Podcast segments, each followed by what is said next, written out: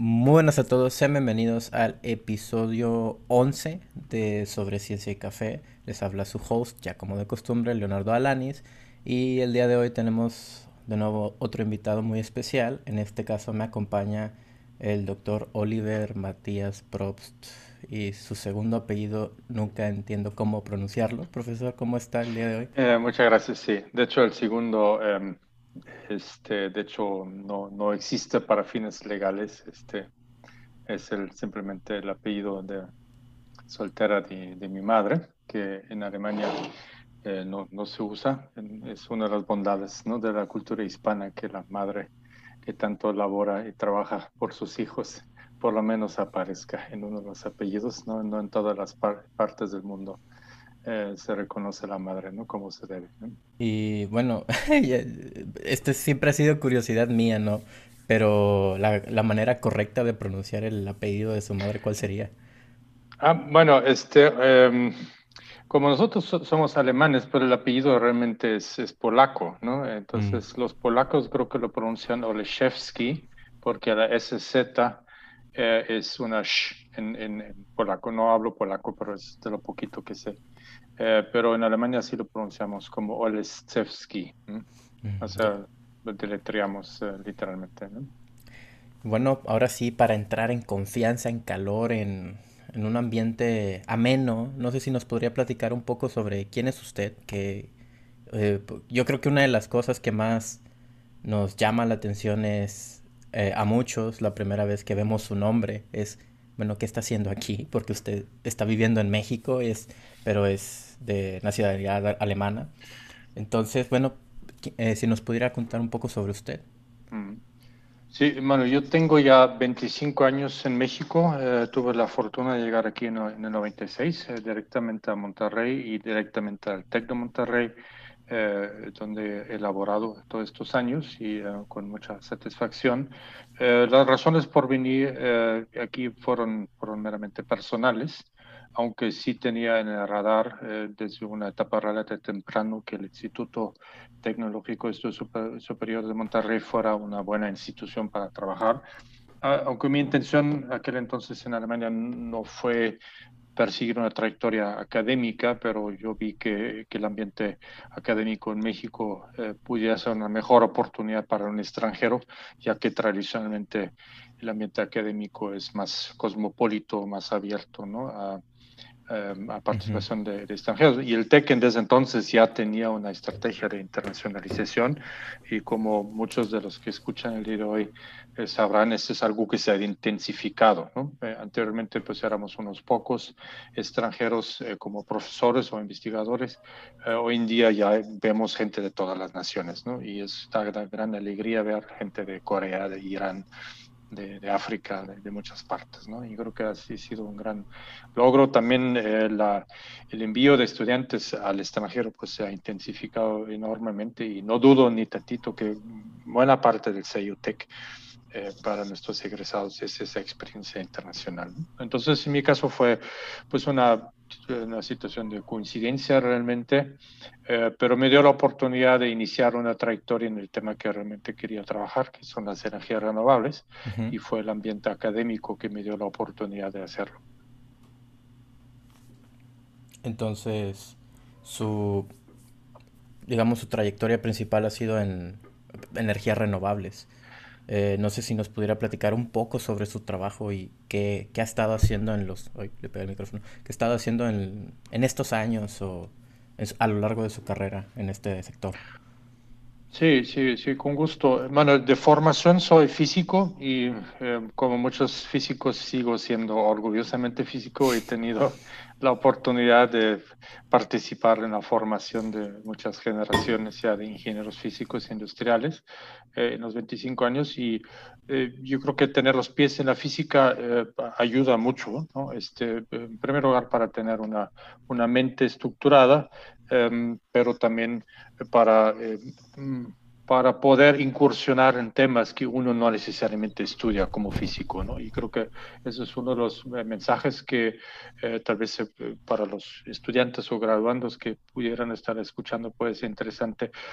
digo, el TEC ha promovido por mucho tiempo ya que tenemos que aprender a lo largo de nuestras vidas, ¿no? Y creo que esto hoy en día es cada vez más cierto que nunca y, la formación como físico pues eh, me ha permitido incursionar en temas que nunca había estudiado. ¿no? Este, Para mí en particular, eh, el, el, gran salto que logré, y estuve algunos años de exploración, de hecho inicié eh, en el centro de manufactura, eh, y tuve, estuve trabajando un tiempo en, manufactura electrónica, que también fue una experiencia muy interesante porque me permitió prácticamente desde el primer día en Monterrey conocer las maquiladoras, como las llamamos a veces, no conocer sus procesos en producción y también aprender sobre cosas que no, pues que no había estudiado, Que, que, tuve que aprender sobre la marcha. Pero bueno, poquito a poquito fui creando ahí un, em, un, un, área, ¿no? primero en el, área docente sobre energías renovables y generé una pequeña concentración. Esto atrajo a algunos alumnos, tuve la oportunidad de dar eh, clases sobre eh, energía renovable y eficiencia energética, cogeneración, algunos temas en la maestría, en, en, aquel entonces la naciente maestría en ingeniería energética.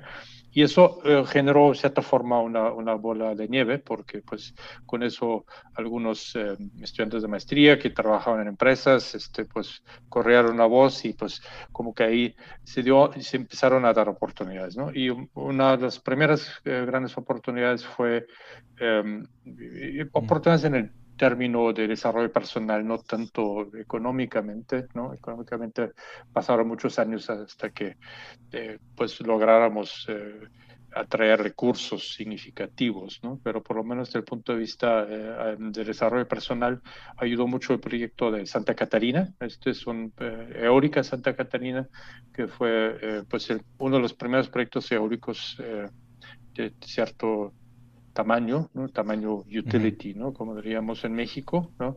Eh, tomó este, más de 10 años este, para, para, que arrancara, creo que fue en 2012, finalmente cuando empezó, empezó a operar, pero pues yo eh, pues, tuve oportunidad de, de, apoyar los primeros pasos en el 2000, 2001.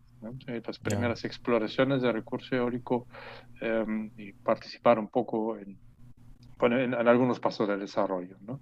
Entonces, esto fue eh, el inicio de, eh, y pues eso me obligó pues, a aprender las diferentes técnicas. ¿no? De antemano uno no sabe mucho sobre la temática, eh, sobre cómo se mide recurso eólico, este, cuáles son los análisis estadísticos, cómo se generan mapas, hay que conseguirse algún software ¿no? que permita simular diferentes configuraciones, ¿no? este, analizar ruido, hacer visualizaciones, etc. ¿no? Entonces, esto fue un inicio de una trayectoria en consultoría que pues eh, siempre hemos realizado pues, pues, a través de la institución em, y pues eh, poquito a poquito involucrando también alumnos, ¿no? Primero de, profesional y también ya posteriormente algunos de maestría, ¿no? Entonces eh, pasamos ya poquito a poquito de la consultoría a la investigación aplicada, ¿no?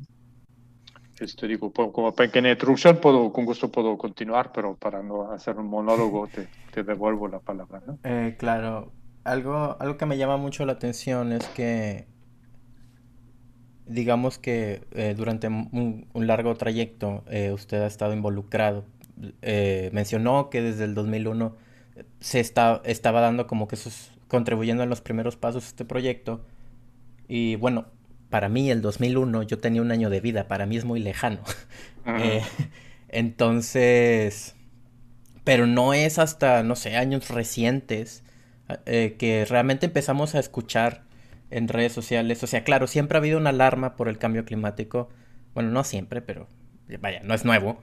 Los científicos, eh, no me acuerdo cuándo fue, por ejemplo, ah, cuando creo que fue uno de los autores, Mario Molina, cuando sobre los ah bueno se me fue el rollo no importa ah, eh, sobre los eh, eh, clorofluorocarbonos su investigación sobre el clorofluoro eso ya no me acuerdo en qué año fue pero ya tiene rato el, el, el, mm. el point aquí es que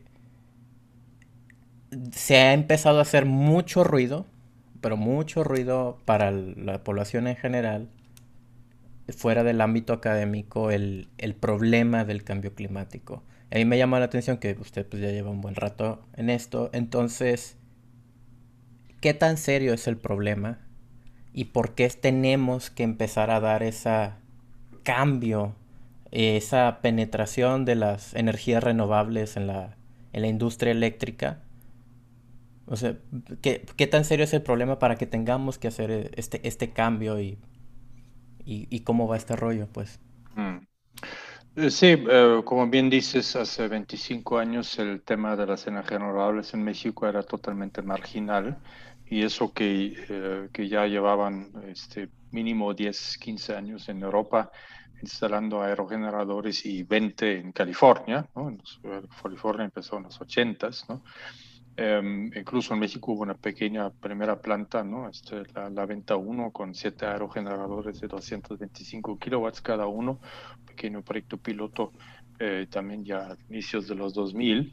Em, pero pues sí, definitivamente eh, cuando uno se paraba en eventos eh, sobre energía, eh, pues todo el mundo hablaba del gas natural, ¿no? Y hasta la fecha hablamos mucho de, se habla mucho de gas natural en México y parece que no ha cambiado mucho en, 20, 25 años, ¿no? Eh, y ahí afuera sí han cambiado las cosas, ¿no? Em, y, y, pues por un lado sí ha crecido la, la percepción del, de la gravedad del cambio climático, pero también em, ha mejorado la tecnología, ¿no? Y por más percepción que exista en ciertos en círculos académicos y en, grupos en ONGs, como bien dices, ¿no? Greenpeace ha, hecho campañas eh, eh, eh, para la mitigación del cambio climático hace 30, 40 años, ¿no? O sea, para las ONGs estos temas han estado candentes ya por muchas, muchas décadas, ¿no? Em, sin embargo, pues por mucho tiempo las, las petroleras y los gobiernos eh, conservadores, para llamarlos así, sin ninguna connotación política, em, pues no se han preocupado mucho por las, por las energías renovables. Eh, no eran realmente una amenaza al modelo de negocio, porque pues sí, no, no eran en su momento no eran tan eh, competitivas. Em, entre comillas, no puedo hacer aquí uh, ahorita un paréntesis em, sobre, sobre la competitividad, porque resulta que en realidad podían competir las 80 en ciertas condiciones, eh, por, por, lo cual se dio precisamente el boom en California y en algunas otras partes. Pero bueno, tú preguntabas cuál es eh, realmente la gravedad. Em, bueno, en primer lugar, aclaro que yo no soy experto en cambio climático, no soy no me dedico a las ciencias atmosféricas, eh, digo, sí trabajo en un subtema, ¿no? Este, de ciencias atmosféricas, que es la modelación de recurso eólico, y usamos en mi grupo eh, algunas herramientas de modelación que también usan los que estudian cambio climático, ¿no? Pero eso no me convierte en el sumo experto en el tema, ¿no? Sin embargo, sí he hecho mi tarea más que todo para, para mi ejercicio docente de, de documentar literatura eh, original. Este, hasta la fecha leo frecuentemente eh, artículos em, de punta sobre temas de cambio climático em, y sí, sí queda claro ¿no? este, em, que la evidencia cada vez es más abrumadora. que el cambio climático no solamente está sucediendo, sino también que, que es, es la que actividad antropogénica que lo provoca. Eh, evidentemente un, sistema que es eh, altamente estocástico, ¿no? Como es el sistema climático, pues hay, hay, pues obviamente hay mucha variabilidad, ¿no? Y esto ha sido pues el, pretexto de siempre em, de los detractores, ¿no? Em, de la responsabilidad humana en el cambio climático para decir, pues no se puede saber, ¿no? Y eso sigue siendo eh, el arma más fuerte, ¿no? Este, bueno, que hoy en día llamamos los, los seguidores de teorías de conspiración, siempre de generar una, una cortina de, de, humo, y, y, generar simplemente hacer hipótesis uh, las más extravagantes posibles um, y, pues eh, tratando de distraer la, la, atención de los hechos duros, ¿no? Y pues e, es un hecho que eh, es, es más grande el universo de, de afirmaciones falsas, que es, y por mucho, ¿no? Eh, que el universo de las afirmaciones correctas, ¿no? Entonces, crear mitos, crear em, narrativas eh, deliberadamente falsas y deliberadamente construidas para confundir la gente es relativamente, fácil. No se ocupa, eh, bueno, salvo un poquito de intuición psicológica para saber qué temas van a pegar, ¿no? qué temas van a resonar.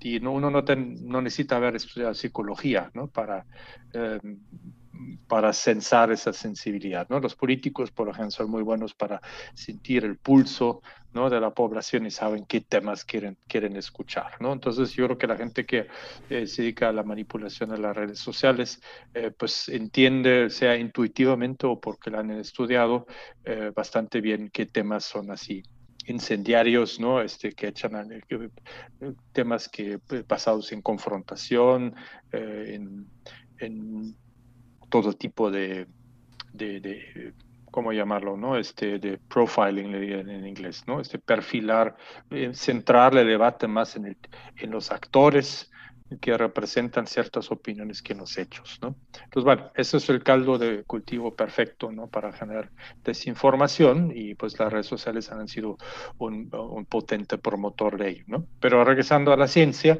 eh, la idea, las ideas básicas son fáciles de entender, ¿verdad? Eh, eh, y bueno, es, está comprobado, ¿no? Está, y no hay ninguna duda, y por más que sea yo, sea alguien parte de un think tank conservador en Estados Unidos dedicado a diseminar verdades a medias, nadie va a poder descomprobar ¿no? que el CO2 absorbe el carbono y, en cuál bandas de frecuencia lo absorbe. ¿no? Y la, la, física de la radiación también está muy clara. ¿no? Una molécula absorbe radiación de manera direccionada ¿no? y la, la, vuelve a emitir normalmente de manera isotrópica y puedo hacer fácilmente un balance este, del, del efecto neto. ¿no? Eh, el efecto espectral lo puedo incluir, los efectos de ángulos sólidos, etcétera, este, se, se, puede calcular perfectamente bien. Y no, obviamente no está solamente el CO2, está el metano, que es un gran tema que no sé si más adelante en la plática vamos a tener la oportunidad de, tocarlo, es un tema sumamente importante. Este, y, entonces, pues se conocen perfectamente los, los comportamientos espectrales de esas moléculas, se conocen bien porque hoy en día ya se miden detalladamente. Em, incluso por estrato atmosférico, ¿no? las concentraciones de moléculas. Entonces está muy claro la física de radiación. También están muy identificadas las fuentes de emisión. No, no hay mucho misterio.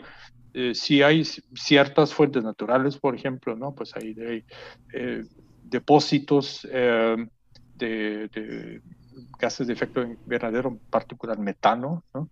Eh, que están contenidos, por ejemplo, en el permafrost, ¿no?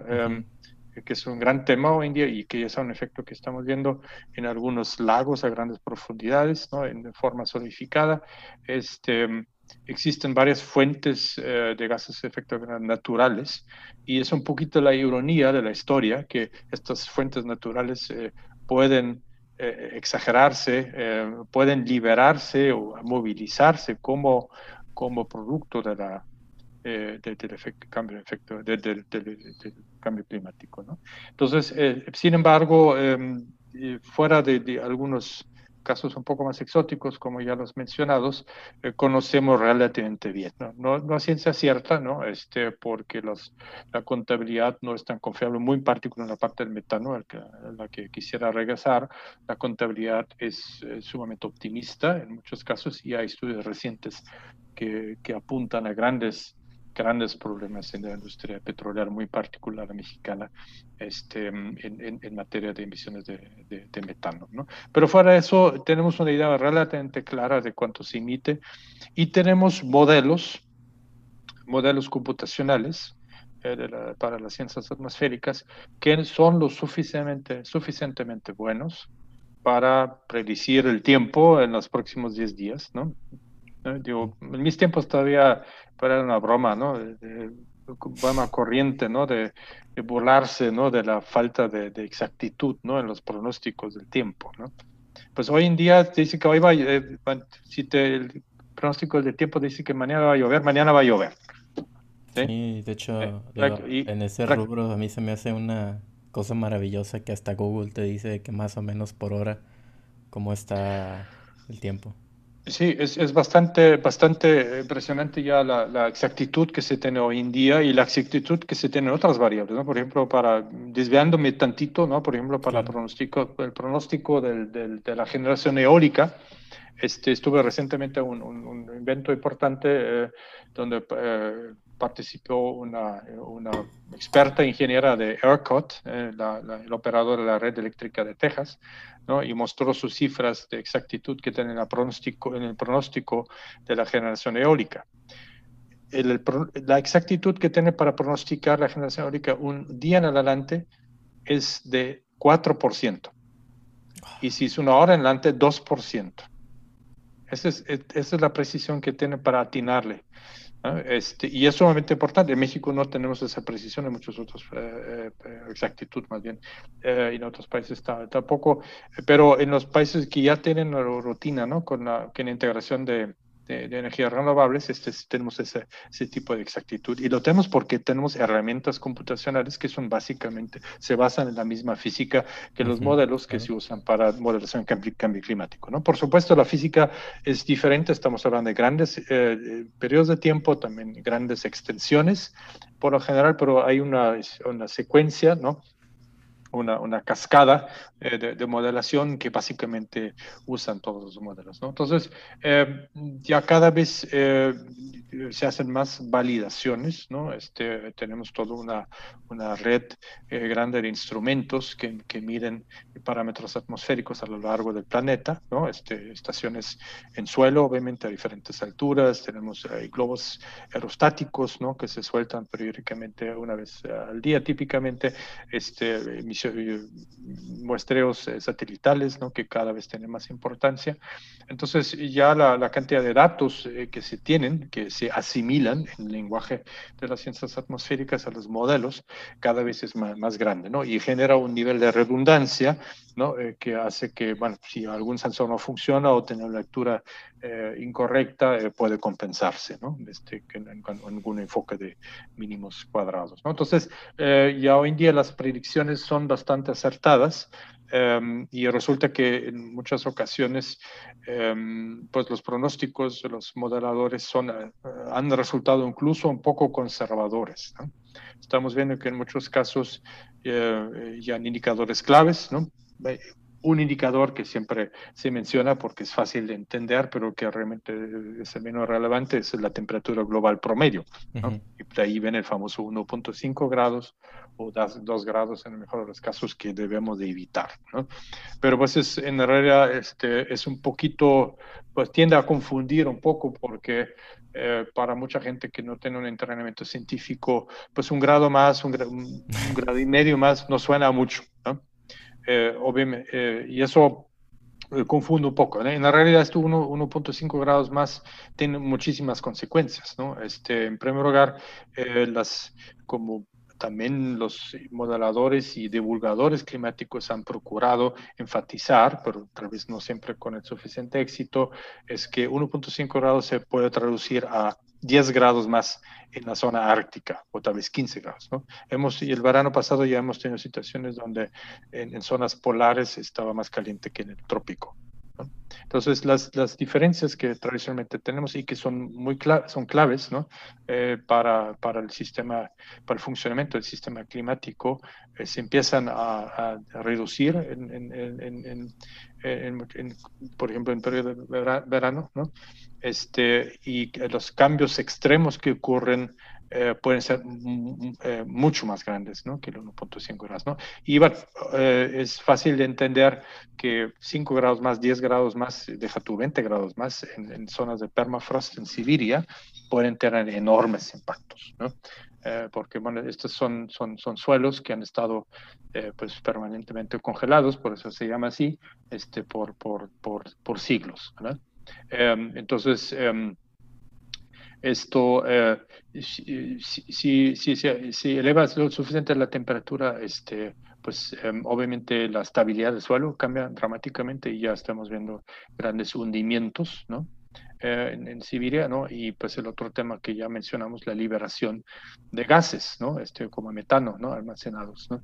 Entonces genera un efecto de retroalimentación positivo, ¿no? retroalimentación positiva, perdón, ¿no? Este que puede agravar la situación. ¿no?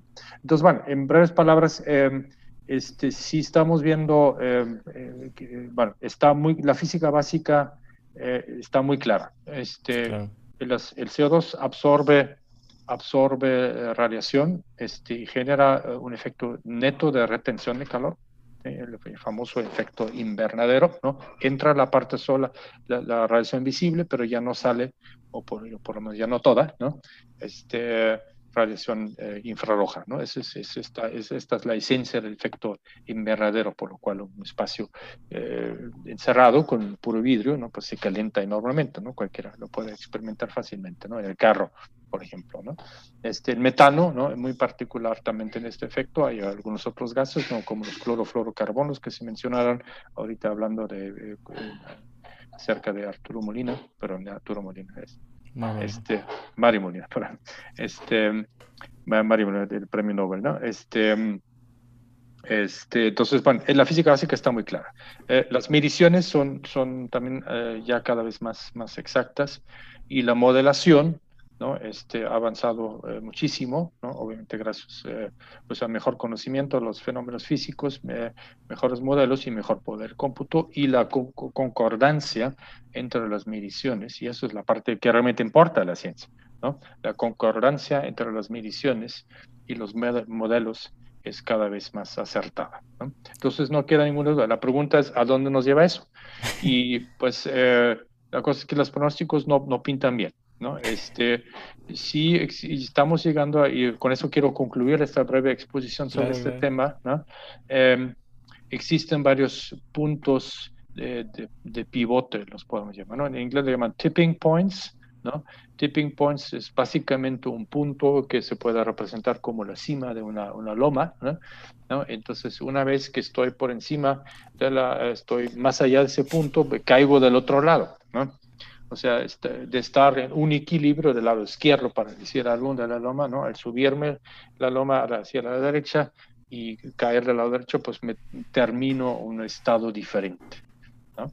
Eh, y pues existen varios tipping points em, en el sistema climático, ¿no? Y que tienen que ver eh, con, con, efectos estabilizadores de, diferentes partes eh, en, en, el globo, ¿no? La Amazonia, ¿no? Obviamente es uno de los puntos claves, ¿no? Este, obviamente las, em, el hielo, el hielo polar, ¿no? Este, que se encuentra sobre la, sobre la parte continental, sobre todo, ¿no? Es clave, ¿no? Eh, pues todos sabemos que, que, el hielo que, que, se, em, que se derrite y eh, que afluye en forma de agua, fluye al, mar, pues genera un, no solamente un incremento en el nivel del, del mar, sino también em, genera una diferencia en, temperatura y sobre todo en salinidad. Eh, esa última parte es sumamente importante, ¿no? Es obviamente grandes cantidades de agua dulce liberadas este, a al, mar, ¿no? Este, cambia el nivel de salinidad y esto tiene, puede tener un tiene y muchos investigadores ya apuntan a que esto pudiera suceder, suceder de pronto tener un impacto muy importante en las circulaciones globales. Hay, varios sistemas de circulación, una, es una importante, una banda transportadora muy importante, es, es la circulación noratlántica eh, que lleva agua caliente del Golfo de México hacia, hacia el norte de Europa y que generalmente se acredita con eh, como el responsable del clima relativamente templado en Europa, porque si comparamos las latitudes de Europa, em, nos damos cuenta que son, eh, nos, los ubican en la parte norte de Canadá, ¿no? Básicamente, ¿no? si, si seguimos las mismas latitudes. Entonces, Europa tiene un clima mucho más templado del, que debería tener, ¿no? no más por latitud. ¿no? Entonces, esa banda transportadora de agua caliente em, que hace que agua superficial pues fluye eh, del Golfo de México hacia, hacia, hacia, el norte y luego ya desciende eh, por diferencia de, densidades y regresa. Entonces, esa banda transportadora podría pararse, este, lo cual implicaría inmediatamente una disminución muy sustancial en la temperatura de Europa, que podría llegar hasta una era de hielo intermedia o algo por el estilo, eh, pero también dejaría mucho más calor eh, pues en la zona del trópico, ¿no? Este es el, Caribe, ¿no? Entonces el, Caribe y México muy probablemente eh, se eh, aumentarían significativamente su temperatura y no solamente eso, ¿no? Este, esos cambios son ya provocan y eso lo hemos visto ya con el efecto de la, del niño y la niña, ¿no? Este, cambios de temperatura que ni siquiera son tan grandes, pero provocan esquemas, cambios muy substanciales en la precipitación, ¿no? Entonces, eh, ya hoy en día estamos viviendo sequías prolongadas, ¿no? Y em, los expertos pronostican este, pues, sequías cada vez más largas, en muy particular en México. Entonces, bueno, hay una serie de cosas, esto cada vez se entiende mejor, eh, hay muy poco eh, desacuerdo científico, este, están muy identificados los investigadores que están en desacuerdo. Em, de hecho, hay varios estudios incluso sobre el acuerdo científico sobre el cambio climático. De hecho, hay un famoso paper que dice que el 97% de los estudios sobre cambio climático concuerdan. Este, yo creo que es probablemente más que el, más el 99%, pero en realidad no es, no es tan importante. Eh, si es 97, 97, 97 o 99. el, punto es que es la abruma, abrumadora mayoría de los investigadores este, concuerdan eh, en, estos hechos que hemos eh, mencionado brevemente. Eh, y, y, más aún se puede identificar claramente que, quienes están publicando otra cosa. Entonces, que la mayoría pertenecen a think tanks em, que cuentan con fondos de, de industria petrolera. Eso se puede identificar claramente. y muchos de los detractores no son expertos en ciencias atmosféricas. O sea, hay personas que presumen algún doctorado en física o en ciencias, pero no son expertos, ¿no? Y acuérdate que yo al principio hice la aclaración que a pesar de que yo soy físico y eh, trabajo eh, un poco en algún área de las ciencias atmosféricas y me informo activamente sobre el cambio climático, em, yo no sería un experto, un perito que debería de presentarse en una corte para dar un veredicto. ¿No? Eh, tendrías que traerte a alguien de un, centro de investigación sobre efectos climáticos, bueno, sobre cambio climático, ¿no? Este, entonces, eh, si yo, Oliva Props, digo, no, pues en base a mis conocimientos de física, eh, existe X y Z cosa que nadie ha tomado en cuenta y por eso creo que todo es basura, ¿no? Pues obviamente sería una opinión este, muy poco creíble porque mi currículum no evidencia yo que, que, yo tengo una larga trayectoria en, estudios de, sobre cambio climático, ¿no? Pero eso es lo que ocurre, o sea, esa gente que, que, que está en ese 3%, ¿no? Ese es alguien como Oliva Props, ¿no? Que ha hecho investigación de otras cosas y de repente hace un paper y dice que el, cambio climático es bogus. ¿eh? Es, ese, es, ese tipo de gente, ¿no? Mucha confianza, por supuesto, ¿no? Y no digo que todos estén en la nómina de alguna empresa petrolera, ¿no? Algunos lo hacen por convicción, ¿no? Este, y creen que, que ellos saben más que una comunidad de miles y miles de investigadores que comen de eso, ¿no? Entonces, bueno, eso, con esto concluyo por un momento, ¿no? Para hablar, para posicionar un poco el tema del cambio climático. Claro, y de hecho, yo creo que con todo esto que nos ha platicado y con todo lo que se sabe, con base en datos, eh, que después igual retomo eso, pero eh, el point es que la evidencia es abrumadora, la, todos prácticamente, bueno, ha, habido como un acuerdo, tenemos que reducir nuestras emisiones. Esa es la conclusión que muchos hemos llegado, muchos se están poniendo de acuerdo para hacerlo, eh, intentamos lograrlo y una de esas maneras, por lo que he visto, es intentar atacar las maneras de generación eh, para las ciudades, en los países. Eh, estoy enterado que usted pues, está informado acerca de esto y sé, por ejemplo, que países en Europa, por ejemplo, me parece, por ahí se comentó que Alemania, Suecia, están, tienen una penetración mucho mayor de las energías renovables en su generación eléctrica, pero nosotros vivimos en México qué estamos haciendo nosotros, qué se está haciendo como, eh, como parte del país, o qué se está haciendo en México, y por qué nos podría convenir tal vez como país eh, intentar fomentar este aspecto. Bueno, tal vez empezando con el último comentario, este, si nos conviene o no nos conviene, eh, por supuesto, como país nos conviene sumamente este, instalar plantas solares y fotovoltaicas, sobre todo, y, eólicas, porque el costo el de la generación eólica y bueno, eléctrica mediante energía eólica y fotovoltaica es por mucho la generación más barata que hay. Punto. Muy particular en condiciones de México, donde tenemos zonas con muy buen viento y tenemos eh, mucho más recursos solar que en, en países industrializados. ¿no? Tenemos el doble de recursos solar que, que Alemania, para decir algo, ¿no? por metro cuadrado. ¿no? Entonces, obviamente, una misma planta puede, puede producir mucho más barato la electricidad. ¿no? Y este, un tema que hay que recordar eh, cada vez que toca, eh, toquemos estos temas, que es en 2017 México logró los precios más bajos del mundo en, en generación eléctrica, en las subastas de energía Sí, este eh, fue el precio promedio de la, de la, tercera subasta de energía limpia este, del 2017, resultó en, en el precio más bajo de 17.7 dólares por megawatt hora eh, para la planta eólica más barata y un poquito más para la planta solar más barata. El precio promedio de la, de la subasta fue de 20 dólares. Ahora bien, hay que ubicarnos cuánto cuesta eh, la electricidad y con con costar me refiero al costo nivelado de la energía, que es la métrica más aceptada. No necesariamente es una métrica óptima, eh, de, hecho perjudica en su, por su metodología las energías renovables, pero es la que más se usa. Entonces, eh, como podemos ver en documentos altamente respetados, como los reportes anuales de la compañía Lazard, eh, Lazard Levelized Cost of Energy, em, podemos ver que una planta de ciclo combinado está alimentada con gas natural, como, como las que generan la mitad, literalmente la mitad de la, de la electricidad en México.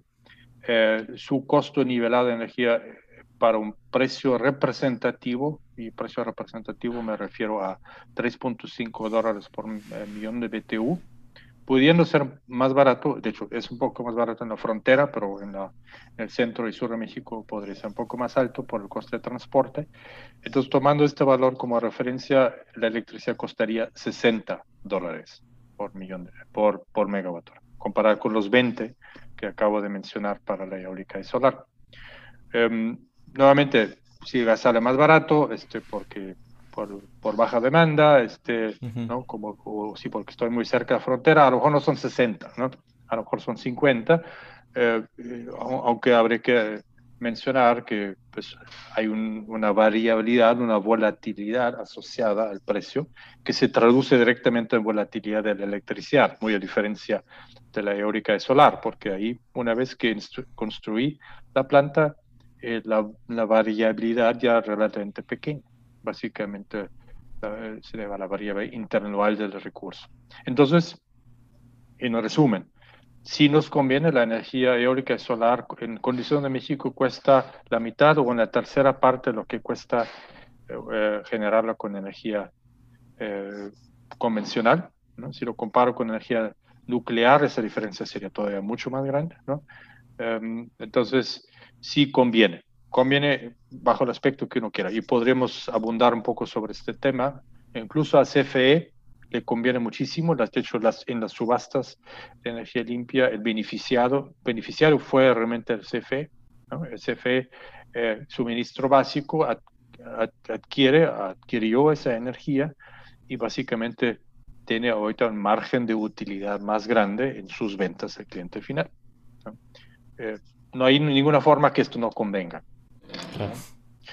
Y bueno, eh, el, gobierno actual, y para hacer un pequeño brinco, este, eh, regreso ahorita. Ah, solamente por, no, bueno, perdón por interrumpirlo, pero sí tengo que hacer el disclaimer. Este programa no es patrocinado por ningún partido político. No tenemos ninguna intención de eh, convencer a las personas acerca de una posición política. Cualquier comentario que salga de aquí es de parte mía, personal, y de parte de Oliver Prost, no de nadie más. Ahora sí podemos continuar. Sí, sí, muchas gracias. Es importante em, separar las discusiones técnicas de las, de las políticas, ¿no? Em, ojalá que las discusiones políticas fueran sobre asuntos técnicos siempre, ¿no? Y creo que tal vez lleguemos a platicar un poco sobre este tema, ¿no? Cómo hacer, convertir la toma de decisiones en el espacio público cada vez más en una discusión en torno a temas técnicos, decisiones técnicas. Pero sí, eh, en efecto, ¿no? Entonces, bueno, eh, eh, este dato que, que di, pues en realidad no tiene nada que ver con el contexto político, simplemente es un hecho que, está, que la energía es muy barata, ¿no? Ahora sí, tal vez regresando un poco al tema de la... de, la evolución de la, de la energía y por qué es importante empezar con el sector eléctrico. Eh, en realidad no hay ninguna ley de la naturaleza que diga este, que la descarbonización tenga que empezar con electricidad. Eh, sin embargo, sí se ha dado un poco la, coincidencia que las energías renovables, en la mayoría las tecnologías renovables, en, su mayoría producen electricidad de forma natural. Digamos, es el producto primario ¿no? tanto un panel fotovoltaico ¿no? como la energía eólica ¿no? y en, otras tecnologías también. Este, em, por supuesto, hay procesos térmicos de por medio, ¿no? también existen los usos solar térmicos, ¿no? Donde se genera inicialmente vapor y este vapor este, se usa para impulsar una turbina de vapor y genera electricidad.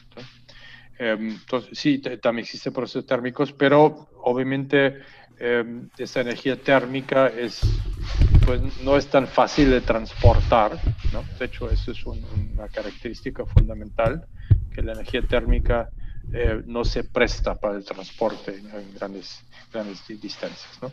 Eh, existen algunos países, Alemania incluida, este, sistemas que llaman de calefacción distrital, ¿no? de, donde pues alrededor de una planta de generación este, hay toda una red de tubería ¿no? que llevan agua caliente a, los hogares. ¿no? Entiendo que en la antigua Unión Soviética y en el bloque este también se acostumbraba mucho eso. ¿no? Eh, entonces, eh, sí, a distancias relativamente cortas eh, puedo transportar calor, ¿verdad? Con pérdidas, pero sí lo puedo transportar, ¿no? Este, la electricidad la puedo transportar a lo largo de grandes distancias con muy pocas pérdidas, ¿no? Esto se hace a través de las líneas de transmisión de alto voltaje y que, las cuales han evolucionado también ya en, décadas recientes a las líneas de, corriente directa, que son básicamente autopistas ¿no? de, eléctricas ¿no? de grandes distancias. Y sí, la otra cosa que podemos transportar pues, son los, combustibles. y eso pues obviamente ha facilitado pues, pues todo el transporte también, pero también mucha, mucha de la actividad económica que hemos visto en todo el siglo XX. Entonces la pregunta es, bueno, ¿cuál de los dos es más fácil de sustituir por un, por un eh, equivalente renovable y limpio? ¿no? Y pues hasta ahorita la conclusión ha sido pues generar la electricidad de manera renovable y competitiva, ¿no? Necesitamos las dos cosas, eh, resultado más fácil. Y se han, logrado grandes avances en las últimas dos décadas, al grado que, que ya la energía eólica y solar son las tecnologías más baratas del mundo, punto. ¿verdad? Hace 10 años no era así, hace 20 menos, ¿no? pero hoy en día estamos en esa condición. Entonces el argumento clásico que con la con el cual mucha gente está ciclada, todavía, ciclada todavía es que pues ya quisiéramos energías limpias, pero son caras, son caras, ¿no? O sea, te aseguro, y tú puedes preguntar en, entre tus amistades, em, que muchos todavía traen ese, ese de prejuicio. Hecho, de hecho, era lo que iba a mencionar cuando, como está mencionando que está muy barato, eh, y lo hemos visto, y, y, lo vimos en clase, pero antes de eso, yo todavía tenía ese, digamos, no sé si estigma de hace 10 años, no sé si llamarles, no importa. Eh, yo no, yo no, soy experto en la lengua. Eh, eh, pero esa percepción de es, es, que es muy caro, es que es muy caro, es que es muy caro producirlo. Porque no sé si tiene que ver con que, por ejemplo, no todos en México se pueden permitir, por ejemplo, tener paneles solares en sus casas. No sé de dónde venga. Sé, porque sí era cierto, pero está dejando de serlo. Pero sí, todos tenemos esa percepción de, o la mayoría, de, es que es muy caro producirlo. Y otra percepción que también me gustaría, si bien desmentir o aclarar, es si se logra una amplia penetración si del, de las energías renovables en la red eléctrica, bueno, otra percepción que tenemos es que producen poco. Entonces, ¿alcanza o no alcanza para la demanda? Esa es otra cosa que también me gustaría, no sé si es mentira, tal vez aclarar. Claro, sí, sí. Bueno, el primer punto es, eh, es importante no comparar peras con manzanas, ¿no? Eh, eso en, todo lo que, lo que hacemos, ¿no? Este, la, ciencia requiere ser analíticos, ¿no? Analítico significa literalmente cortar un problema en pedazos eh, pequeños, eh, tratables, ¿no? Que podemos analizar y luego hacemos la, síntesis, ¿no? Volvemos a ensamblar nuestros resultados para llegar a la conclusión, ¿no? Entonces, si hacemos simplificaciones así eh, dramáticas, ¿no? Y, y, mezclamos todo, ¿no? Este, pues obviamente llegamos a conclusiones que pueden ser totalmente falsos, falsas. ¿no? Entonces, bueno, eh, es importante ver, eh, cuando hablamos de paneles solares en las casas, hablamos de una opción que tiene el usuario. No está, nadie está obligando al usuario que ponga paneles solares. En, mi casa, que es tu casa, hay paneles solares, entre muchas otras cosas, pero no, eh, no hay ninguna obligación, esa es una opción. ¿no? Lo normal es que hay una compañía eléctrica o varias compañías eléctricas que generan ese servicio y lo entregan a, los usuarios finales. ¿verdad? Entonces, primero, eso es lo primero eh, que tenemos que analizar. ¿no? Si hay una o varias compañías eléctricas que generan electricidad a gran escala, que podríamos llamar de mayoreo, ¿no? la escala de mayoreo, ¿no? y luego obviamente tiene que transportar esa energía a los usuarios, ¿no? que llamaríamos la venta al, al menudeo. ¿no? Como en otros productos, ¿no? HEV compra tomates al mayoreo en el mercado de abastos y luego los vende al menudeo al, usuario, ¿no? Y pues obviamente hay un sobrecosto involucrado en el proceso de distribución, ¿no? Porque pues el supermercado tiene que ir eh, o tiene que hacer tratos, ¿no? Con los proveedores al, al, mayoreo, ¿no? Este, y ya cobra por, su, por poner la tienda y tener personal y entregar la mercancía al usuario final. En el sector eléctrico es lo mismo. ¿no? Básicamente, ¿no? Tienes generación al, al mayoreo que ocurre en las plantas de generación, luego eh, se transmite la energía a través de la red de transmisión, llega a las redes de distribución y a través de esas redes pues llega a cada uno de los usuarios diferenciado por nivel de voltaje y giro, etcétera, ¿no? Y con sus tarifas respectivas, ¿no? Entonces, si comparamos, ¿no? Este, no sé, eh, un ciclo combinado con gas natural o una carboeléctrica con la planta solar, la tenemos que comparar en igualdad de condiciones. Si tú quieres comparar eh, paneles solares en tu casa, pues los tendrías que comparar con una carboeléctrica en tu casa. ¿no? Digo, no es imposible, puedes tener ahí una, un, horno de, de, carbón, ¿no? Y ponerle una turbina de vapor, ¿no? Este, en tu casa y, y si no te mueres en el intento respirando todas las partículas, ¿no? Digo, y no estoy bromeando, hace 100 años era, común que la gente, tal vez no genera electricidad, pero calentara su casa con carbón. Bueno, en México tal vez no tanto, pero en países fríos, en Europa era, y en, Polonia te aseguro que hoy en día hay gente que trae sus, sus ladrillos de, de carbón y los echa al horno que está en la cocina o en alguna parte para calentar la casa. ¿eh? y con todas las emisiones involucradas. ¿no? Entonces, bueno, eh, primero, entonces, si comparamos, tenemos, eh, tenemos, que ver qué es lo que comparamos. ¿no? Eh, actualmente, el la transmisión y distribución en México no están, no, no, no, no, forman parte de un mercado. Eso, desde la, la, reforma energética lo dejé muy claro, estas partes quedan en manos del Estado. Este, entonces, ahí no, no puede tal vez sería bueno que, lo hiciera, pero hasta, hasta ahorita no ha sido posible que participara la iniciativa privada, y que, que, han sido los que han eh, construido casi todas las plantas de energía renovable. No, no porque CFE lo tuviera prohibido, simplemente porque así, así fue. Entonces tenemos que comparar ese costo de mayoreo. ¿no? Entonces el costo de mayoreo, pues como te digo, para una carboeléctrica este, eh, el costo del LCOA, eh, el costo nivelado de energía LCOE, como le llaman, ¿no? Pues a lo mejor es de 60, 70, 80 dólares por megawatt hora, mientras que para una planta solar es de 20. Ahora sí, paneles solares. Conviene poner paneles solares en el hogar, porque en realidad yo ya tengo mi conexión a CFE, ¿verdad? Y el, pan, y panel solar, pues yo voy a, no voy a comprar medio millón, como lo va a hacer, va a ser alguna planta generadora a gran escala, ¿no? Yo voy a comprar 10 o 5, ¿no? Y como en todo, ¿no? Si yo compro este, grandes cantidades de un bien, pues me sale mucho más barato. También toda la logística eh, con la instalación, ¿no? Es, es eh, pues se beneficia de, de, efectos de escala, ¿no? Tú puedes tener ahí mil personas y te van a levantar estos eh, medio millón de paneles en medio año, ¿no?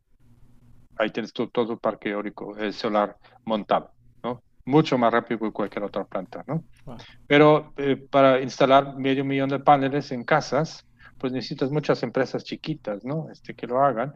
Y cada una de esas empresas tiene que convencer al señor y la señora de la casa de que, que es bueno eh, poner paneles en tu casa y van a decir, ay, pues déjame pensar y ven otra vez en seis meses y cuando llegas otra vez en seis meses van a decir, ay, pues ven otra vez en un año, ¿no? Entonces, pues ese proceso de venta, ¿no? Este, de, de, de, de puerta en puerta, pues obviamente es mucho más tardado, ¿no? Entonces, la, la, empresa que logra vender un sistema fotovoltaico, no sé, de 10 paneles, pues obviamente va, va a tener que cobrar mucho más por eso. No porque el panel cueste mucho más para ellos, sino porque tienen todo ese proceso de venta de por medio, ¿no? ¿No? Entonces, eh, sí, en el hogar, y eso también el documento que yo mencioné al principio del LASART, ¿no? este que se publica cada año, sí se diferencian claramente. ¿no? Energía solar escala grande, llaman utility scale, ¿no? escala de compañías eléctricas, luego está la escala comercial, no para decir algo, un techo de un HEV o un Soriana, ¿no? Este, y luego pues tener la escala del hogar, ¿no? Este, y pues por supuesto los precios son, son más altos para el hogar. ¿no? Eh, sin embargo, en México eh, ya, eh, aún en estas instalaciones que son mucho más caras para el hogar, ya salen los números. ¿No? En primer lugar, porque ya se ha creado un, un, un mercado una, que, que, implica competencia, ¿no? Pues uno, digo, si, si, si yo soy el único que vende, como en el caso de, de CFE, pues si eres monopolista, pues puedes cobrar lo que quieras, básicamente, ¿no? Y si el cliente no paga, le cortas y pues no tiene opción, ¿no? Este va a tener que pagar porque pues no se quiere quedar sin electricidad, ¿no? Eh, sin embargo, en, ya en la instalación de pequeños sistemas eh, fotovoltaicos en Monterrey hay fácilmente 30 empresas que se dedican a esto, ¿no? Entonces hay competencia, ¿no? Eso hace que los precios bajan, ¿no? Este, porque la, la, el usuario tiene de dónde escoger, ¿no? Obviamente no hay hay ciertos mínimos ¿no? que, que tienes que, que respetar.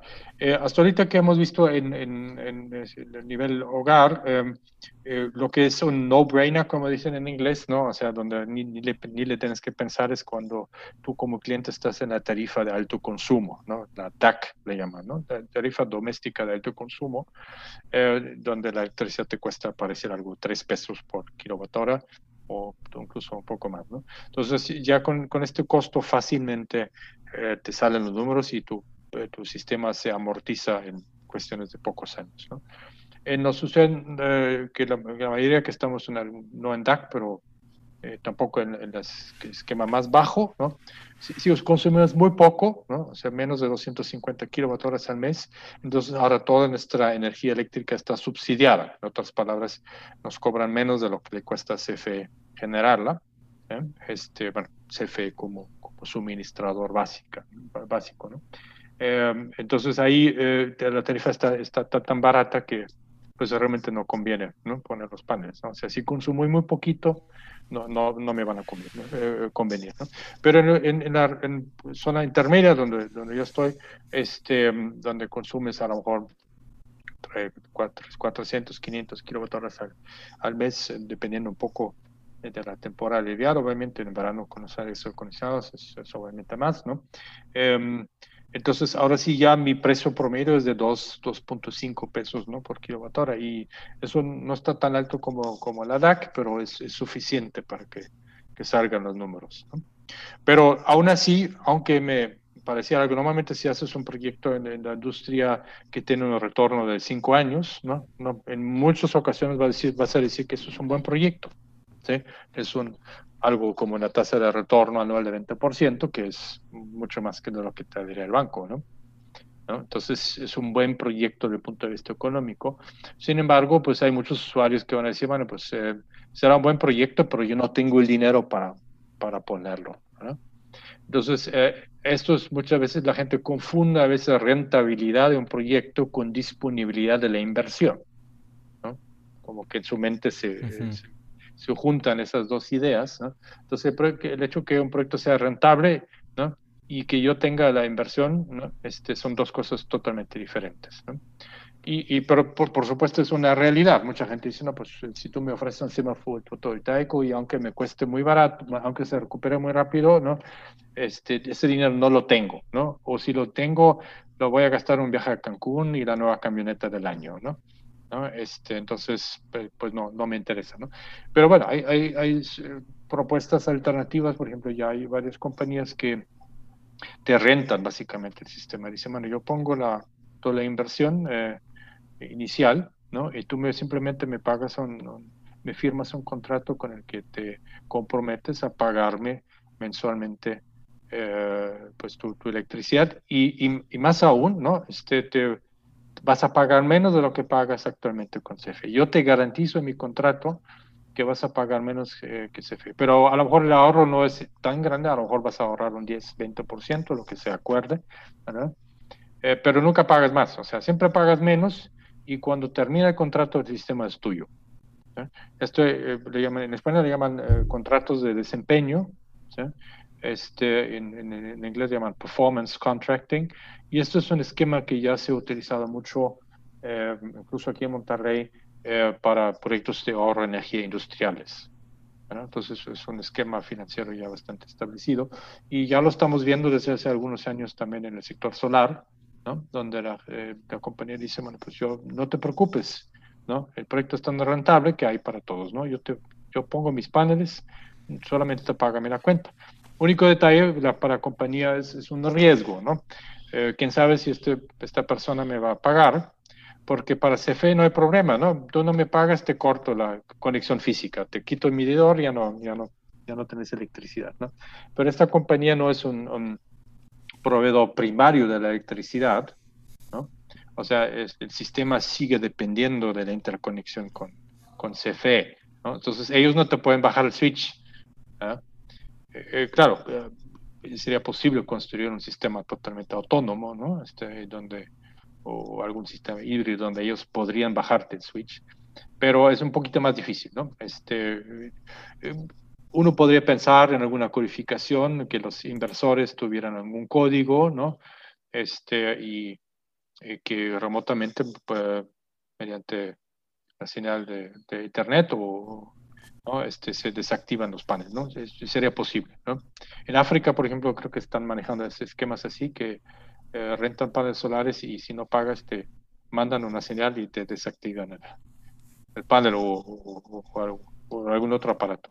Entonces, sí hay esquemas que lo eh, pueden facilitar eso. Tiene que ver más con el ingenio para hacer negocio, ¿no? Que, que, la tecnología en sí. ¿no? Entonces, yéndonos al, a la zona de, de, mayoreo, a la que le involucra al, al Estado, la federación, al país mm. en general. Eh, la otra preocupación que mencioné, eh, entre comillas preocupación, eh, es So, bueno, realmente son dos que se mencionan siempre. A ver si nos da tiempo, o sea, si se pueden desmentir o aclarar. Es eso, si alcanza para cubrir la demanda de la población. Y la otra es el rollo de la intermitencia. Sí, sí, muy bien. Eh, que alcanza, sí, sí alcanza fácilmente. Eh, y no solamente para electricidad, sino también para generar combustibles sintéticos, ¿no? o alimentar una flotilla de carros eléctricos. ¿no? Eh, en, en, Europa puede ser un poco más eh, difícil porque pues, el terreno disponible eh, versus la población ¿no? Este, no es tan grande. ¿no? En, en México eh, sí tenemos afortunadamente grandes extensiones de terreno e incluso muchas áreas desérticas ¿no? donde eh, que no son muy productivas y, y donde también las consideraciones ambientales no son cero, pero, pero eh, no, no, tan graves, ¿no? Este, entonces, eh, con un cacho del desierto Sonora puedes alimentar todo México en términos de cantidad de energía solar, ¿no?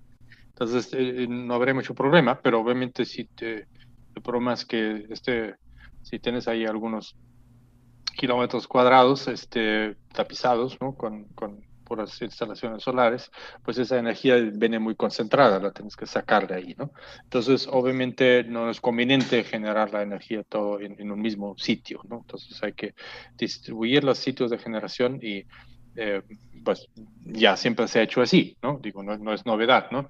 La, ventaja con la energía solar en particular es que lo podemos hacer ya literalmente en las casas, ¿no? Podemos optar por lo que llamamos hoy en día generación distribuida, este, eh, que básicamente opera en las casas, en los negocios, etcétera, ¿no? Aunque tal vez no sea tan barata, a lo mejor es un poquito más cara, pero tenemos el beneficio que se genera en, el lugar, ¿no? Y eso puede ser más importante en su momento porque me ahorra hacer nuevas líneas de transmisión y tener que negociar con propietarios y, y muchas otras cosas más, ¿no?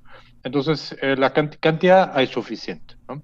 Por supuesto, se ocupan obras adicionales, eh, como comentaba, ¿no? Este, si eh, no, no, queremos dejar de aprovechar todo el noroeste eh, y su potencial solar y, las zonas ventosas como Tamaulipas, por supuesto Oaxaca, la Rumorosa en California, pero también muchos otros lugares donde hay, hay bastante viento, ¿no? Entonces estas zonas tienen que estar debidamente conectadas a la, red nacional de transmisión para que esta energía pueda fluir. Entonces, una parte muy importante y que se ha descuidado ya por muchos años es el debido desarrollo de la red eléctrica eh, nacional.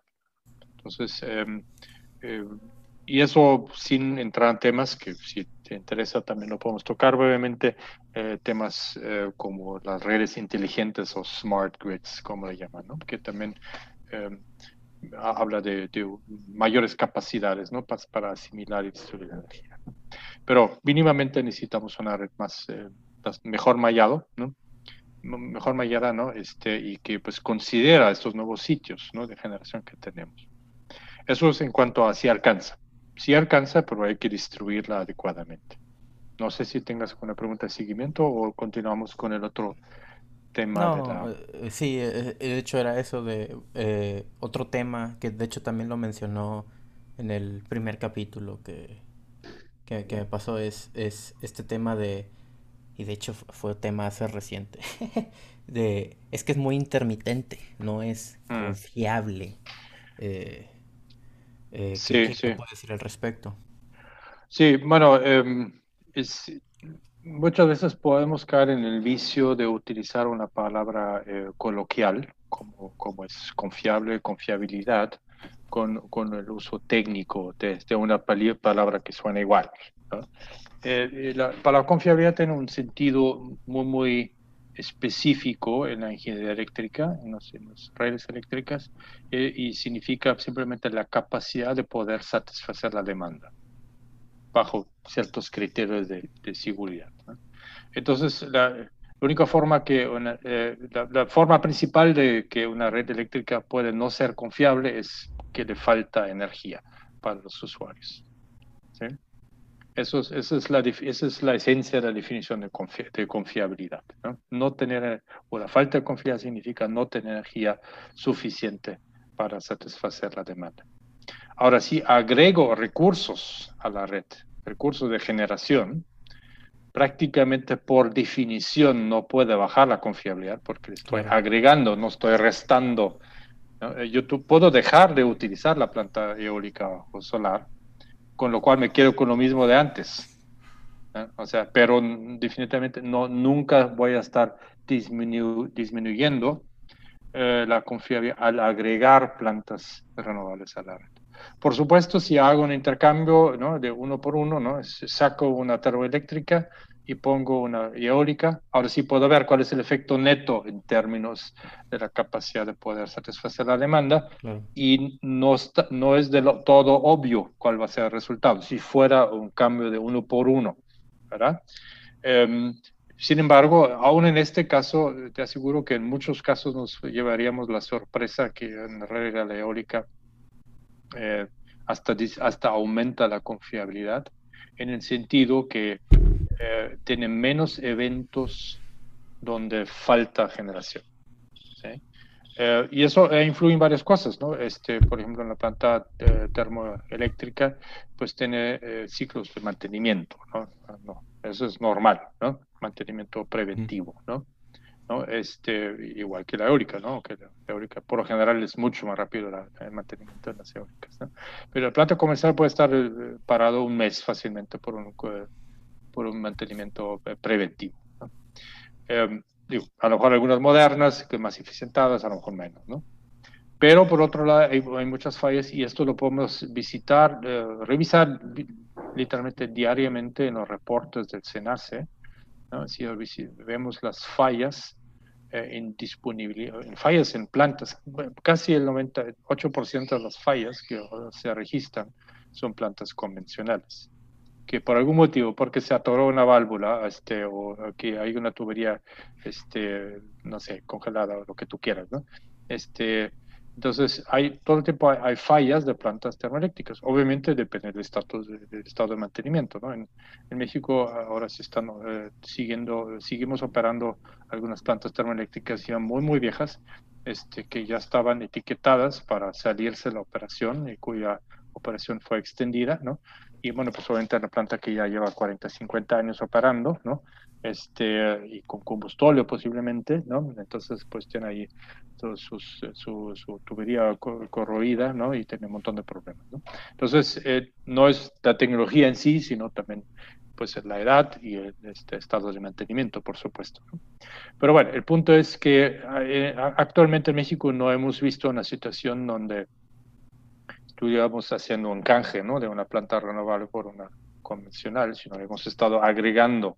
Entonces, eh, en esa situación, la confiabilidad nunca disminuye. Ahora bien, eh, ¿qué, significa, eh, qué hay que hacer para administrar la variabilidad? que indudablemente existe. ¿no? Entonces, existen, podemos decir, dos tipos de, de, de variabilidad. Y en el contexto de la energía solar y eólica creo que es importante este, que una es una variable determinística, una componente determinística. Digo, podemos calcular con precisión matemática, ¿no? Y cualquiera que ha tomado un curso de energía renovable debería por lo menos tener una idea cómo calcularlo, ¿no? Hay una fórmula, hay fórmulas determinísticas que dice que ahora, a qué hora sale el sol, ¿no? Y a qué hora se pone. Entonces no hay ninguna sorpresa, no puedo hablar de intermitencia porque pues es una ley de la naturaleza cuando va a ser el sol. ¿Sí? Entonces, esa, incluso en zonas donde tengo poca nubosidad, ¿no? Eh, las plantas solares básicamente siguen una trayectoria que, que pude, haber calculado con, con Excel. ¿no? O sea, así de simple, ¿no? Puede haber, pero por supuesto hay, eh, hay una componente estocástica, en el caso de la solar, pues obviamente se debe a las condiciones atmosféricas, muy en particular al, al, paso de alguna nube, ¿no? Y eh, por supuesto puede generar perturbaciones en el corto plazo, ¿no? Eh, rampas, en particular rampas hacia abajo, que son las que nos pueden preocupar, ¿no? Y que uno quisiera predecir, ¿no? Para poder tomar alguna acción. Em, o, corregir. Eh, en el caso de eólica, este, el recurso no es tan determinístico, ¿no? sin embargo, sí tiene componentes eh, cuasi determinísticas, este, que obviamente toda la estacionalidad, ¿no? o sea, es muy reproducible ¿no? el perfil estacional de la generación eólica en un sitio. ¿no? También el perfil diario es en muchas ocasiones bastante reproducible, pero hay variaciones alrededor de estos promedios, estas tendencias generales. ¿no? Entonces hay variaciones en diferentes eh, escalas de tiempo, ¿no? O sea, ahora sí hablando de la parte estocástica, ¿no? Y, y estas componentes eh, son importantes en su relación con la operación de la red eléctrica. Este, la red eléctrica se maneja con diferentes escalas de tiempo que van de muy corto, de segundos, hasta eh, pues, horizontes de planeación, ¿no? que son, pues pueden ser meses, ¿no? o mínimamente mm, horizontes de varios días que tienen que ver con la operación del mercado. Entonces, eh, resulta que, eh, que cuando, una, bueno, cuando el operador es muy poco experimentado en la integración de energía renovable, lo más probable es que lo que más le preocupe eh, sean estas variaciones de muy corto plazo, que tienen que ver con algo que llamamos regulación primaria y secundaria de frecuencia. Em, sin embargo, eh, estos, eh, son básicamente, básicamente están resueltos, ¿no? En, la tecnología del estado de arte básicamente eh, tiene estos problemas totalmente resueltos, ¿no? Y podría abundar, abundar un poco sobre esto, sí, pero se, se, podría volver un poco más técnico, ¿no? Entonces, normalmente cuando tú planeas la integración a gran escala de energía renovable, eh, te, te preocupan los ciclos a lo largo del día, ¿no? O sea, las, las rampas que pudiera haber, ¿no? Este, y también la variación estacional. ¿no? Este, y muy en particular un, un, tema que siempre sale, ¿no? ¿Qué pasa en el evento de una emergencia, ¿no? Por ejemplo, hace, en febrero tuvimos aquí el apagón, ¿no? Debido a la falta de abastecimiento de gas natural de Texas, ¿verdad? Eh, y bueno, ahí en el otro, el otro lado hubo mucha, mucho debate, ¿no? Y estaban tratando de echar la culpa a las energías renovables, eh, energía eólica en Texas, cuando realmente fue en gran medida el, el suministro de gas que se cayó, ¿no? La eólica también se redujo algo, pero no, no, no, tan dramáticamente como el suministro de gas, ¿no? Y en, en, México, de hecho, las, las eólicas durante el apagón este, tenían disponibilidad, eh, tanto de la planta como del recurso. Entonces algunos siguen operando, otros este, sí tuvieron que salir por, por problemas externos, ¿no? ¿no? No porque ellos no podían, sino porque la red no podía recibir la, energía, ¿no? Entonces eh, es muy fácil echar la culpa de las renovables este, sin conocimiento de causa y pues esto pues lo hemos visto, ¿no? Este, que la gente opina sin, sin tener más mínimo conocimiento del tema. Entonces, sin embargo, estos e-, eventos extremos son, son importantes y tal vez voy a mencionar brevemente, ¿no? Le, llaman las situaciones de, de, de, calma obscura, le llaman, ¿no? Este, bueno, de hecho, hasta en inglés le usan una palabra en, tomado del alemán, creo que por ahí surgió por primera vez por el liderazgo alemán en materia de energía renovable, le llaman Dunkelflaute. ¿eh? Dunkel es oscuro, ¿no? Este, y flaute es calma, ¿no? Entonces es el tema de la Dunkelflaute, que incluso en, la literatura en inglés usan esa palabra, ¿no?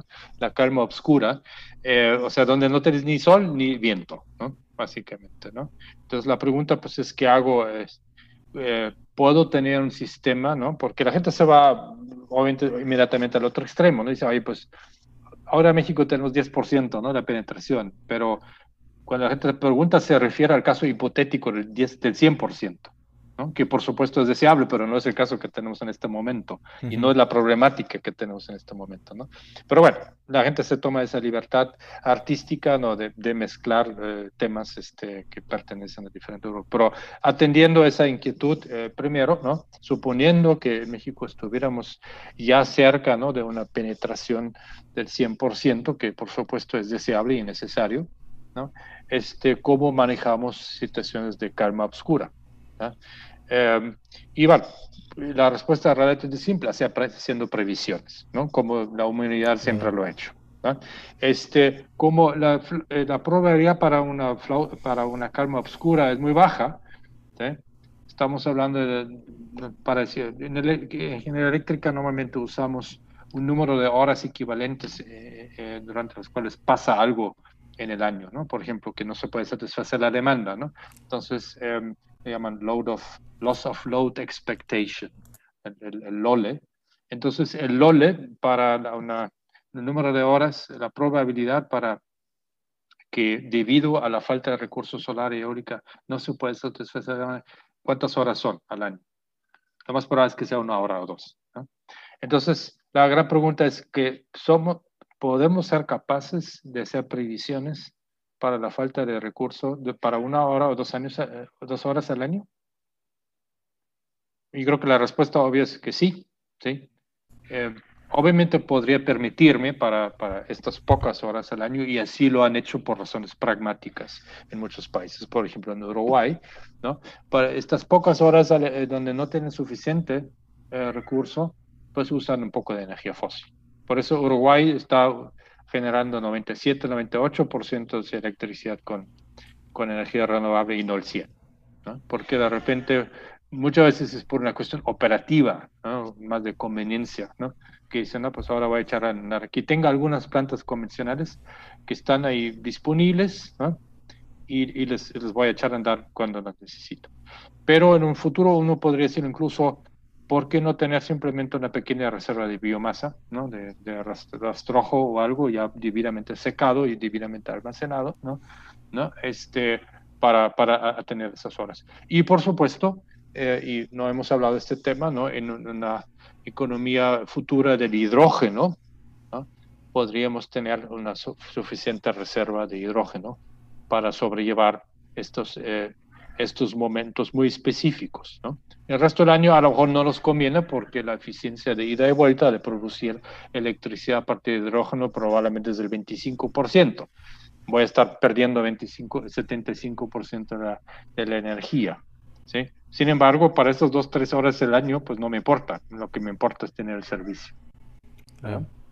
Y bueno, solamente porque, digo, yo estoy fascinado con, con todo, pero eh, digamos que el tiempo, el, el, tiempo es finito. Sí, sí, por supuesto. Y, estamos llegando como que a, la, a, las etapas finales. Claro, siempre se puede hacer un, un, como un segundo episodio, si usted desea, tiene tiempo y eh, las agendas permiten, yo con gusto. Porque da para hablar de todo y de muchas cosas bien importantes. Pero algo que sí me gustaría atender ahorita, y hablando de todos estos temas, pues muchas cosas en, muchos lados y para todos estos temas se tienen que tomar decisiones. Y algo que de lo que platicamos un poquito ayer es, pues tenemos que hacerle de alguna manera, ingeniárnosla para que las decisiones que se tomen en, en a, nivel federal, estatal o lo que sea, pues se basen en datos, eh, se basen en ciencia, se basen en, en cuestiones técnicas y en críticas. Entonces, usted, pues, a manera personal, como docente, ¿cómo, ¿cómo cree que podemos empezar a cambiar un poco la discusión de yo creo en esto y creo en lo otro a tengo esta información sobre esto y por esto, en conclusión, este tipo de cosas, cambiar un pensamiento más crítico. ¿Cómo, cómo cree que podemos empezar a lograrlo? Eh, sí, es, sumamente importante eso. Em, eh, la, política, las decisiones políticas deben estar basadas en, en, conclusiones técnicas. ¿no? Y, no es algo totalmente nuevo, ¿no? Este, em, el usar em, trabajos, peritajes ¿no? técnicos para, para obras eh, es algo que ya se tiene décadas, ya se tiene décadas haciéndolo, ¿no? Incluso en México, ¿no? Es, es, común que se tengan estudios, ¿no? Sobre, sobre ciertos temas, ¿no? Sin embargo, lo que ha faltado y lo que en México ha, surgido apenas, eh, digamos, de las últimas dos décadas, ¿no? Es una mayor transparencia, ¿no? Eh, una, una, obligación de la, de la autoridad de, de, compartir, ¿no? Este, los procesos de licitación, de toma de decisión y de, de hacer procesos de consulta pública, ¿no? Eh, y creo que eso es bueno, ¿no? Y es eh, importantísimo que esto suceda, eh, suceda, ¿no? Em, lo que no se ha logrado realmente que estas consultas tengan un carácter vinculante. Entonces, la autoridad puede optar por desechar por completo los argumentos este, sin ninguna justificación, básicamente, ¿no? Entonces, no hay una obligación de, que la autoridad este, genere un documento que, que muestre técnicamente, fidedignamente, este, por, qué las, por qué se tomaron las decisiones. Entonces, yo creo que necesitamos eh, fomentar una transparencia en la toma de, decisiones y ahí creo que mencionamos brevemente un, un, concepto que también ya tiene algunas décadas en la academia, ¿no? Este, y, se ha utilizado puntualmente en ciertas partes del mundo son los teatros de decisión para pegarle una etiqueta ahora, ¿no? Para llamarlo así, ¿no? Entonces, un teatro de decisión básicamente son, son espacios, ¿no? Físicos eh, eh, habilitados para que los tomadores de decisión o los stakeholders, le llamarían en, inglés, eh, que podrían y deberían ser ciudadanos sin ningún interés económico, porque eso siempre es la sospecha, ¿no? Si alguien no va a levantar la mano es porque tiene una constructora que quiere hacer tal obra, ¿no? este, y entonces que sean personas que simplemente por buena voluntad y por interés en el buen desarrollo de la ciudad o del país eh, participen y regalando algo de su tiempo, ¿no? Y, teniendo obviamente una expertise comprobada, ¿no? Entonces, y creo que eh, conduciendo estos procesos eh, de, consulta públicos, con ciertas reservas, ¿no? O sea, em, en primer lugar, no tiene ningún sentido hacer consultas públicas a mano alzada si las personas que participan no tienen ningún conocimiento de causa, ¿verdad? Entonces, eso es lo que usualmente llamamos populista, ¿no? Este, ese comportamiento que no está basado en hechos, sino en convicciones viscerales, ¿no? Entonces, eso por lo general no conduce a los mejores resultados. ¿no? Entonces, eh, mi sugerencia sería, eh, en primer lugar, instituir estos procesos de estos teatros de decisión, por lo menos para grandes temas. ¿verdad? A lo mejor no se puede hacer para todo, ¿no? Eh, pero eh, por lo menos temas importantes que afectan la federación, el estado, el municipio, ¿no? Y puede ser una gran decisión de la, de la colonia, ¿no? Este, no es imposible, no sé dónde se van a plantar los árboles o si, si, si están de acuerdo los vecinos con tal decisión. puede, puede, haber suficiente gente educada en esa colonia que puede participar. Pero, nuevamente, primero es que hay una cierta eh, que sean vinculantes estos, estas recomendaciones, o sea, que la autoridad no pueda eh, sobreseguir estas, estas eh, veredictos sin una justificación técnica. ¿no? Puede ser que saque otro estudio bien fundamentado y que aclare que, que el veredicto original tuvo er-, errores. Puede ser. ¿no? Pero que no diga nomás de un plumazo, esto no me interesa y tú eres, tú eres don nadie y no tienes, no tienes voz y voto. ¿verdad? Entonces, tienen que ver, estos procesos tienen que ser vinculantes, pero también deben tener una barrera de entrada. Debe, la persona que quiera participar en ese tipo de foros debe demostrar que tiene un cierto conocimiento de causa. Eh, entonces, posiblemente tenga que prepararse, tenga que estudiar documentos, ¿no? Este, tenga que realizar algunos cálculos, tal vez, tengo que, tiene que preparar un veredicto. Y este, tal vez haya que prever alguna cuota que se le paga al ciudadano que quiera participar en eso, tal vez simbólico, ¿no? Pero, pero que se le paguen eh, eh, alguna pequeña cuota que participen, ¿no? Para que haya cierta motivación de hacerlo. Habrá que ver los detalles, ¿no? Pero yo creo que eh, eso hacia, en esa dirección tenemos que migrar. y tenemos, en México tenemos 128 millones de, personas, de los cuales probablemente 30 millones tienen un grado universitario, ¿no? Eh, este, o, por lo menos una educación, eh, es, es, un tremendo desperdicio, ¿no? Pensar que algunas pocas personas ¿eh? que ni siquiera han destacado por su capacidad académica. O intelectual, toman las decisiones cuando tenemos un recurso intelectual tan grande ahí afuera. Es un, es un tremendo desperdicio. Y tenemos que capitalizar ese, ese recurso. Y claro, no todo el mundo va a poder o va a querer ¿no? Mucha gente está, demasiado cansada en la noche después de una, laborada, eh, jornada laboral y ya no quiere saber otra cosa, ¿no? Pero algunos cuantos tal vez sí. Estoy convencido, ¿no? Que, va a haber suficiente gente, miles, tal vez decenas de miles de personas que quieran participar activamente en esto. Esto es mi deseo para el futuro, que evolucionemos en esa dirección. Nada, algunas últimas palabras que quiera decir a la audiencia bueno, yo creo que ya hemos hablado de muchas cosas eh, y yo creo que eh, pues agradezco mucho la, atención. Este, yo estoy a la orden em, para cualquier seguimiento, obviamente aquí con el anfitrión del programa, que a quien quiero felicitar por esta iniciativa.